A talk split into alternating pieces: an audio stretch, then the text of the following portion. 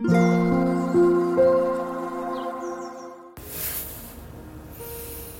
タンド FM をお聞きの皆様おはようございます。こんにちは。こんばんは。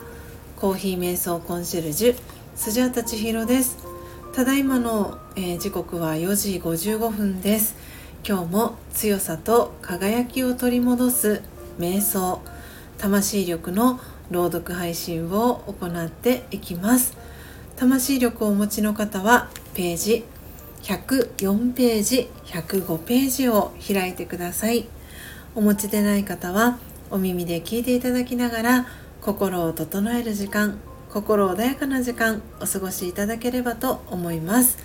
今日は2024年1月28日日曜日ですので28番目の瞑想コメンタリー「辛い時こそ良いことをしよう」を朗読していきます。最後に今私が感じていることシェアしていきますのでもしよろしければ最後までお聴きください。それでは始めていきます。強さと輝きを取り戻す瞑想。魂力28辛い時こそ良いことをしよう。与えたものが返ってくる。この法則を思い出しましょう。少しでも良いことが返ってくるようにまず勇気を出して自分から何かを与え始めます。たとえ心に心配があってもまず微笑んでみます。すると微笑みが返ってきますね。微笑みを寄付しましょう。いつでもどこでも誰にでも惜しみなく寄付します。次第に人生に幸福が増えてくることに気づきます。オーム。シャンティ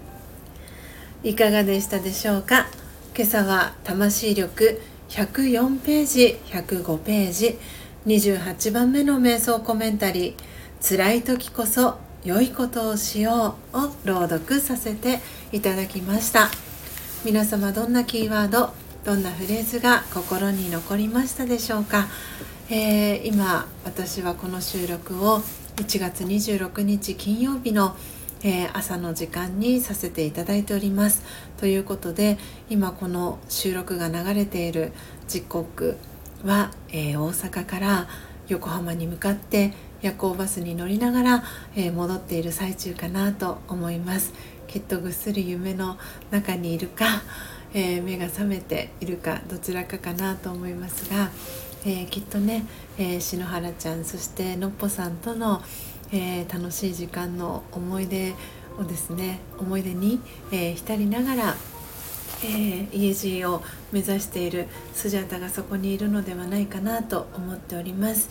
えなので今回の大阪での思い出だったりは、えまた、えーメンバーシップだったり限定配信ですとか、えこの魂力の配信の中でね、えー、させていただこうかなというふうに思っております、えー、今回私にですね大阪に行くきっかけを与えてくださった皆様本当に本当にありがとうございます、えー、いつも私の活動を応援していただけてることを本当に、え心から、え感謝してありがたく思っております。えー、1月もね間もなくあと今日を含めると4日になりますけれども、えー、なので、えー、木曜日からは新しい月がね始まりますのでどうぞ皆様引き続きあのまだまだ寒い日朝晩続いておりますので暖かくしてお過ごしください。そしてね、え心もだけでもなく、えここ体だけでなくね心もいつも温かな気持ちで、えー、魂のバッテリーの充電忘れずに、えー、お過ごしください、えー、いつもお聴きいただきありがとうございます。最後までお聴きいただきありがとうございました。コーヒー瞑想コンシェルジュスジャート千尋でした。さようなら。